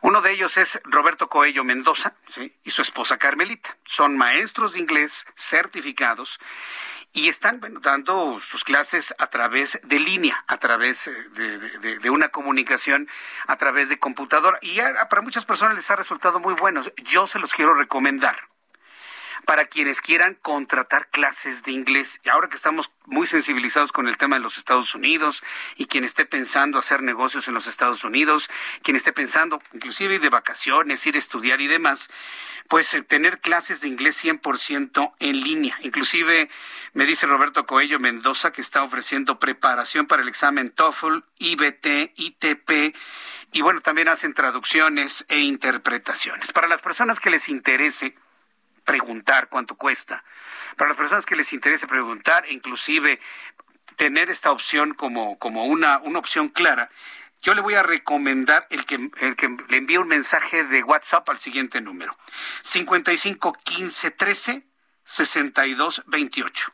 55 15 13 62 28. 55 15 13 62 28. Entonces, yo le, yo le invito a que les mande un mensaje de WhatsApp o una llamada perdida o un mensaje. Y bueno, pues en un momento dado, si a usted le interesa, pues puede contratar el aprender inglés de manera personalizada con Roberto Coello y su esposa Carmelita a través del 55 15 13 62 28. Yo espero que esta opción le resuelva alguna necesidad en materia de inglés que tenga usted en su vida. Y muchas gracias por escuchar esto, claro está. Bien, vamos con, con los temas que tienen eh, que ver con la operatividad del proceso electoral el próximo domingo 6 de junio. A través de una imagen, decenas de usuarios en redes sociales como Facebook, a través de Twitter, aseguraron que, sí que si se marcan todos o más de uno de los logotipos de los partidos que se presentaron en conjunto, sería causa de anulación del voto, que se invalide. Tras la difusión de este mensaje, el Instituto Nacional Electoral ha emitido un video informativo en Twitter sobre cómo marcar la boleta electoral el próximo domingo. Además, que reitero que es falso que marcar el logo de más de un partido político que vayan en coalición de tres, eh, en coalición de tres, de tres movimientos anule el voto en las elecciones federales de este domingo en México, en las que se van a elegir, entre otros, 500 miembros de la Cámara de Diputados. Entonces, mire, para quitarnos de problemas, vote usted por el PAN, por el PRI o por el PRD. Ya.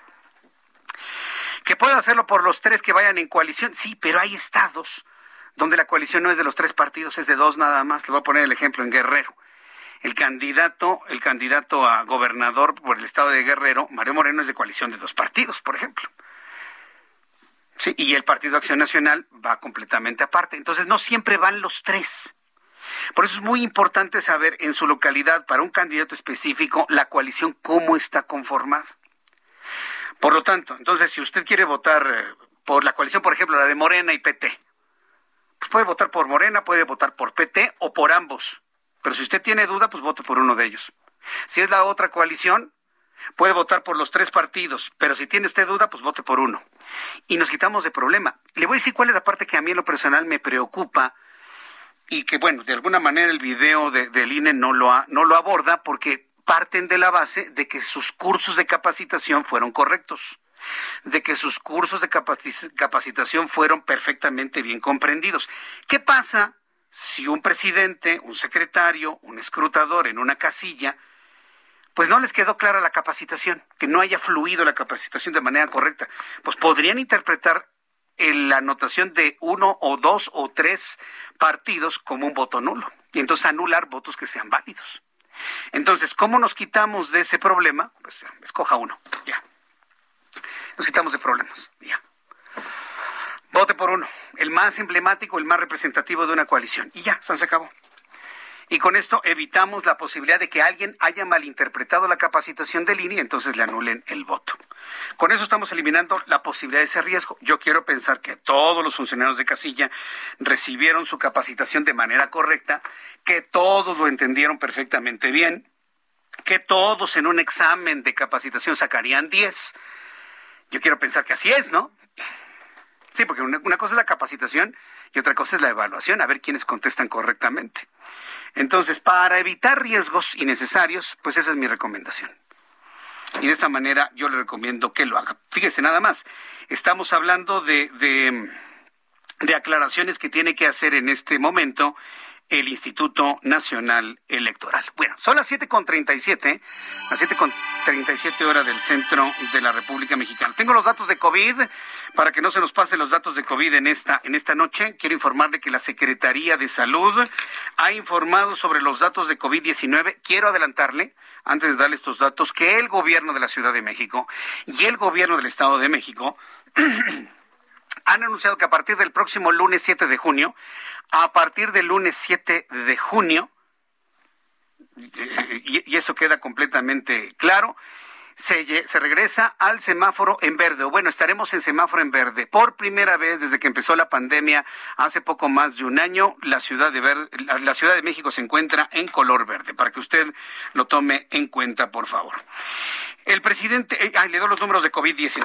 Números de COVID-19 el día de hoy, de ayer jueves al día de hoy viernes, se han sumado a los contagiados 2.809 personas, 2.809 mexicanos, para dar un total de 2.429.631 mexicanos con el virus COVID-19. Número de fallecidos, 206. Han quedado muy lejanos los días en los que hablaba de miles de muertos en un día. son muchos 206 de todas maneras. Pero si comparamos, sí ha habido una reducción muy importante en cuanto a los números de muertos diariamente. 206 para dar un total de 228.568 mexicanos fallecidos. Índice de letalidad, aunque mueren menos, el índice de letalidad sigue siendo de 9.4%. Es decir, en números redondos, que de cada 100 personas que se contagian de COVID, 10 se mueren. O 9, ya, para que no me digan, ay Jesús Martín, 10, no, no son tantos, ok, 9 de cada 100 personas que se contagian de COVID-19, 9 fallecen, 9 pierden la batalla, 9 se mueren en México y es el índice de letalidad de los, de los más altos de todo el planeta. 20 minutos y serán las 8 de la noche, en 20 minutos serán las 8 de la noche. Hoy el presidente de la Asociación de Bares y Restaurantes del Estado de México, Patricio González Suárez, anunció que un importante número de establecimientos en la entidad ofrecerán descuentos, promociones y cortesías a las personas que hayan acudido a votar y que muestren su dedo pulgar marcado con la tinta indeleble, además de reiterar su rechazo a la ley seca en algunos municipios mexiquenses. Esta es la voz de Patricio González, presidente de los restauranteros del Estado de México. En muchos restaurantes estaremos ofreciendo descuentos, promociones o alguna cortesía para toda la gente que haya salido a votar y traiga su dedo marcado. Incentivaremos el voto de esta manera en los restaurantes. Respecto a la ley seca, hay municipios en que todavía quieren aplicar esta ley seca a los restaurantes medida que no tiene ninguna razón de ser. Eh, hace unos años se modificó el artículo 348 del Código Electoral del Estado de México, donde claramente dice, habrá ley seca, pero se exceptuará de esta prohibición de venta de bebidas alcohólicas a los restaurantes o negocios que preponderantemente vendan alimentos y como complemento vendan alguna bebida alcohólica. Bien, pues entonces ahí está el incentivo que buscan los restauranteros y mire, todo va con la idea de eh, de impulsar nuevamente la actividad económica tanto en Ciudad de México como en el Estado de México. Son las 7.41 hora del centro de la República Mexicana. Quiero informarle que la vacuna, que la farmacéutica Cancino Biologics informó que la vacuna contra COVID-19 inhalable, va a haber una vacuna que se inhala, eh, Covidesia, así se llama, recién aprobada en China para su uso de emergencia, podría llegar en los próximos meses a nuestro país para ser aplicada en niños de los dos años de edad. Esta versión en aerosol solo requiere de una quinta parte de la dosis en comparación con la inyectable. Esto es lo que se ha informado el día de hoy. Apenas se requiere de la quinta parte de la, de la dosis. La oficial central de la farmacéutica dijo que como ya se ha informado anteriormente, a partir de los esfuerzos diplomáticos entre México y China encabezados por Marcelo Ebrard, se logró que México no solo reciba la vacuna Cancino, sino que además cuente con la transferencia tecnológica necesaria para terminar la producción de la vacuna para ese país y otros de América Latina. Entonces, se está preparando la llegada de una vacuna inhalada y bueno, pues esta vacuna inhalada evidentemente pues se eh, promete ser una extraordinaria opción para los niños. Todavía faltan varios meses para que esto sea una realidad, pero los niños podrían recibir finalmente esta, esta vacuna. Ya que estamos hablando de vacunas, Johnson y Johnson, con las vacunas de Johnson y Johnson que el gobierno de Estados Unidos enviará a México, se inmunizará a personas de entre 18 y 40 años de los municipios fronterizos. El secretario de Relaciones Exteriores, Marcelo Ebrard, dijo que el objetivo es reabrir las actividades económicas entre México y Estados Unidos. El funcionario explicó que la vacunación en la zona fronteriza será para 2.947.733 ciudadanos de cerca de 40 municipios de los estados de Baja California, Sonora, Chihuahua, Tamaulipas, Coahuila y Nuevo León. Cuando faltan 17 minutos para que sean las 8, me da mucho gusto saludar, más temprano que en otros viernes, a Adriana Fernández, nuestra especialista en cine. Mi querida Adriana, qué gusto saludarte, bienvenida. ¿Cómo te va? Igualmente, Jesús Martín, qué gusto, qué gusto estar aquí contigo. Qué gusto saludarte. Perdón el viernes pasado, pero andábamos cargadísimos de cosas. Pero hoy sí, mira, con la veda electoral tenemos como que una calma chicha. Es decir, estamos en medio del huracán. A ver cómo, qué vientos nos trae el jueves 6 de junio. Pero para, para Dios nos agarre amparados. Sí, Dios nos agarre amparados. Sí, no, que Dios nos agarre confesados, más bien. Y confesados. Y confesados. Oye, ¿qué, ¿qué podemos ver para entretenernos este fin de semana? Esperando el día de la votación. A ver, coméntanos, por favor, Adriana. Pues mira, Jesús Martín, la primera opción es una para verse en casa y es una miniserie que se llama Mayor of Easttown, o sea, como Mayor como yegua o, o, Mariana, porque se llama Mariana la protagonista del pueblo de Easttown, que es un pueblito que está en Pensilvania y esta miniserie que se puede ver en Amazon a través de HBO que está en Amazon Prime, nos cuenta la historia justamente de una detective que así se llama, se llama Mare, que pues lo mismo lidia con asuntos vecinales, ¿no? Con la vecina complicada, hasta con el hermano de la amiga que es drogadicto, pero un día va a suceder un asesinato en esa pequeña comunidad y pues va a sacudir evidentemente a toda la, comunidad. Entonces, esta serie tiene varias ventajas, me parece que tiene una buena historia porque nos engancha al irnos mostrando la intimidad de los habitantes de este pueblito. Es una comunidad muy pequeña y como dice el dicho Jesús Martín, pueblo chico, infierno grande, porque pues eso de que todos sean tan conocidos o que sean parientes, pues evidentemente cuando sucede una cosa como un asesinato, pues va sacando y exponiendo muchos secretos. Y aquí, pues sin duda, Kate Winslet está sensacional como Mare, esta actriz inglesa. Es muy polifacética, eh, lo mismo ha hecho drama que comedias, ¿verdad? Pero creo que me parece un poco el equivalente a Frances McDormand, esta actriz americana que ganó por Nomadland el, el Oscar recientemente, porque tiende a interpretar a estos personajes algo rudos, secos, pero que tienen esta psicología interesante detrás. Total que a mí me gustó mucho, también sale el actor australiano Guy Pearce y le voy a dar tres estrellas a esta miniserie, que además es miniserie, es decir, no son muchas temporadas, sino que son siete capítulos que se pueden ver muy rápido porque te enganchas.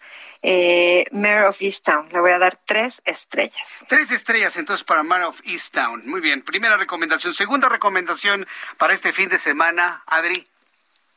Pues mira, la segunda recomendación, Jesús Martín, es una película que se puede ver en la Cineteca México, que ya está abierta desde hace tiempo, y se llama Selva Trágica. Esta película nos cuenta la historia de una joven de raza negra que en los años 20, en lo que era antiguamente las Honduras inglesas, así le decían, y que hoy en día es Belice, huye de un matrimonio arreglado con uno que se dedicaba a cultivar los árboles de chico zapote para sacar de ellos el chicle. Entonces, esta joven pues huye, ¿verdad? Porque no quiere casarse con este señor, que es mucho mayor que ella, y se adentra en la selva, pero pues ahí obviamente pues, sobrevivir en la selva no, no es cualquier cosa, ¿no? Esta película es de Yulene Olaizola, una mexicana que ganó muchos premios en diferentes festivales, entre ellos en Venecia, el mejor filme extranjero. Y fíjate que se me hizo bastante interesante porque tiene una parte como muy contemplativa, como una fotografía espectacular de la selva, eh, ¿no? De todos los habitantes de la selva, evidentemente hay monos, hay incluso eh, leopardos y demás, con una parte de thriller. Y todo esto es una, en una ambientación de la, los años 20 y me hasta como educativo el, trasfondo de estos comerciantes, de cómo se cultivaba, cómo se hacía sangrar, digamos, los árboles para obtener el chicle y cómo este era un, un bien muy valioso, o sea, era muy codiciado, ¿no? El poder obtener el chicle y comercializarlo era algo como muy, muy eh, valioso. Y también cómo se crea este ambiente de thriller, porque pues es la única mujer en compañía de puros hombres, ¿no? Entonces esto crea como una gran tensión en la película. Y me parece que, bueno, pues es una muy buena opción para lanzarse al cine, para los que quieran irse a la cineteca a verla, vale mucho la pena. Y la fotografía es de Sofía Olloni, que te digo que también vale mucho, eh, pues esta parte de fotografía de contemplación. Puede ser un poquito lenta, quizá a ratos, ¿verdad? Es lo que consideramos como cine de arte, pero a mí me gustó y me gustó más además que sea dirigida y fotografiada por mujeres, así que le voy a dar tres estrellas a esta película de Selva Trágica. Selva Trágica, muy bien. Bueno, pues con estas dos eh, recomendaciones pues estamos prácticamente listos para el fin de semana, claro. Antes o después de ir a votar, que esto no nos elimine la posibilidad de ir a votar este fin de semana, ¿no crees, Adrián? No, bueno, por supuesto, es la primera obligación de todos, tenemos que ir a votar y ejercer nuestro derecho al voto y nuestra obligación. Es súper importante, Jesús Martín. Correcto, bueno, pues eh, danos por favor tu cuenta de Twitter, Adri. Claro que sí, Jesús Martínez, arroba Adriana99, arroba Adriana99, aquí me pueden escribir, hacer preguntas o comentarios con muchísimo gusto. Muchas gracias, Adriana. Nos escuchamos el próximo viernes. Claro que sí, Jesús Martín, que tengas un cinematográfico fin de semana y a votar. A votar, cinematográfico fin de semana y a votar. Gracias, que te vaya muy bien. Gracias, Jesús Martín. Que te vaya muy bien, hasta luego. Es Adriana Fernández, nuestra especialista en cine. Antes de los deportes, rápidamente con José Arturo García. ¿En dónde te ubicas, José Arturo? Adelante. Gracias, Jesús Martín. Muy buenas tardes, amigos de Heraldo Radio. Tenemos un accidente que se registró ya hace varios minutos sobre la carretera federal en su tramo Toluca. Esto precisamente como consecuencia de la lluvia que ha acontecido en gran parte de esta tarde. Un accidente donde un trailer prácticamente se cruzó toda la autopista que converge en esta zona y ocasionó daños a varios vehículos, entre ellos uno que se impactó de lleno contra este trailer que se deslizó por el pavimento húmedo y resbaloso. Hay varias personas lesionadas en este punto. Es el kilómetro 41 de la carretera federal México-Toluca y también está repercutiendo en la vialidad de la autopista en la misma dirección. Esto con dirección, con dirección hacia el Paseo Toyocan. Tómelo muy en consideración y, por supuesto, la recomendación esta tarde es manejar con mucha precaución debido a que continúa lloviendo desde hace ya varias horas en todo este perímetro en el Valle de México y zona conurbada. Eso es la información y yo me mantengo muy al tanto. Repítenos dónde ocurre esto, José Arturo. Es el kilómetro 41 de la carretera carretera federal México-Toluca, con dirección hacia el Estado de México y la ciudad de Toluca. Correcto. Gracias por la información, José Arturo. Hasta luego. Hasta luego. Y cuando faltan 10 minutos para que sean las 8, Roberto San Germán con toda la información deportiva. ¿Cómo te va, Roberto? Bien, bien, mi querido Jesús Martín y gente que nos sintoniza. Muy buenas tardes, noches. Y pues ya tenemos el Gran Premio de Bakú, allá en Azerbaiyán, en donde Checo Pérez ha logrado estar dos veces en el tercer lugar. Ajá. Y hoy, en las segundas prácticas, fue el más rápido. Fue el más rápido. Hoy, de en todos. la segunda, sí, claro. En la primera fue cuarto lugar, en la segunda práctica del día fue el primer lugar y a Checo le urge tener mañana un buen día para acabar con estos malos sábados y que pueda arrancar en buena posición, en las primeras tres posiciones, porque su compañero, su coequipero, el neerlandés Max Verstappen, quedó en segundo en las prácticas de hoy. Mañana es la, clas- la clasificación y como es un, eh, digamos, un, no, no digamos, es un circuito callejero, es un poquito más complicado estar rebasando. Sabemos que ahí no puedes hacer modificaciones, así como viene Sí. la calle, el, el- el- lo, lo- lo- lo angosto que está, lo ancho que está, por ahí tienes que pasar. Entonces, Checo, tenemos que ver cómo le va, aunque le ha ido bien en Bakú, en Azerbaiyán. Esperemos que ya tenga un podio. Le urge un podio.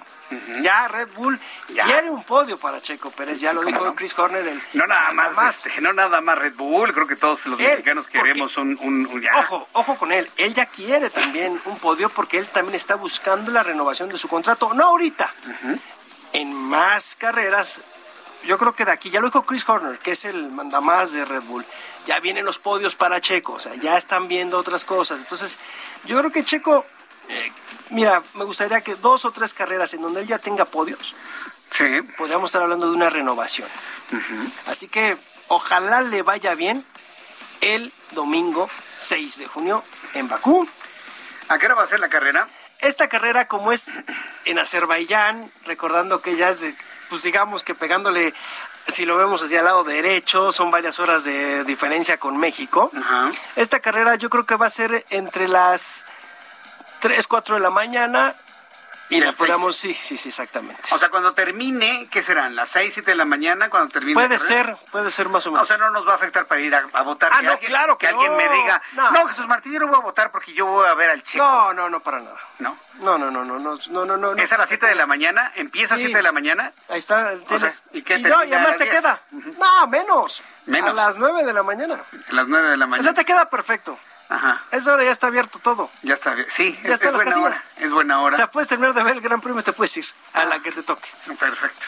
Así que no hay problemas con eso, ¿no? O sea, Bueno. es, es, es de lo que... ¿Qué se espera que pase con Checo? ¿Que gane la carrera? Pues yo creo que sí, podemos decir que Checo puede ganar esta carrera, ¿eh? Se ve que Red Bull está creciendo, no le fue nada bien a Mercedes, pero conocemos a Lewis Hamilton. Tiene muy buenas manos y tiene buen carro, buen auto. Y Valtteri Bottas que se tardó en llegar porque se quedó atorado en Finlandia, pero ya está también allá. Entonces, creo que va a ser cosas interesantes. Ojalá ya tenga su primer podio con Red Bull y lo podamos estar festejando el 6 de junio a las ¿Qué te gusta? Ocho y media, nueve de la mañana, ya saber los resultados, esperando que ya Checo tenga su primer podio. Muy bien. ¿no? Y que quede entre los primeros tres, ya, pues a nos surge que gane un, algo. No, imagínate que ganara, estaría muy bien, pero bueno. Bien, pues eh, mi querido Roberto San Germain, la gente que te sigue y que le gusta el deporte, invítanos a votar. Mira, porque así dice la playera. ¿m? Ándale, pues. Sí, porque votar es de. Ah, muy bien. Votar es de chingones. dice- Exactamente. Eso está perfecto. Está perfecto. Ya te, te la verás de poner. Sí, ahorita me la, me la voy a poner mañana en la mañana y también el, el domingo, para ir a votar. El lunes y todo. Gracias, Roberto. Gracias a ti. Nos vemos el próximo lunes. Gracias. Eh, lo espero el próximo domingo de 4 a 6 de la tarde por estas frecuencias de radio y por el Heraldo Televisión. Domingo de 4 a 6 dentro de la gran cobertura del Heraldo de México por las elecciones. Hay que ir a votar. Que Dios nos cuide. Que Dios nos proteja. Gracias. Esto fue Las Noticias de la Tarde con Jesús Martín Mendoza. Heraldo Radio.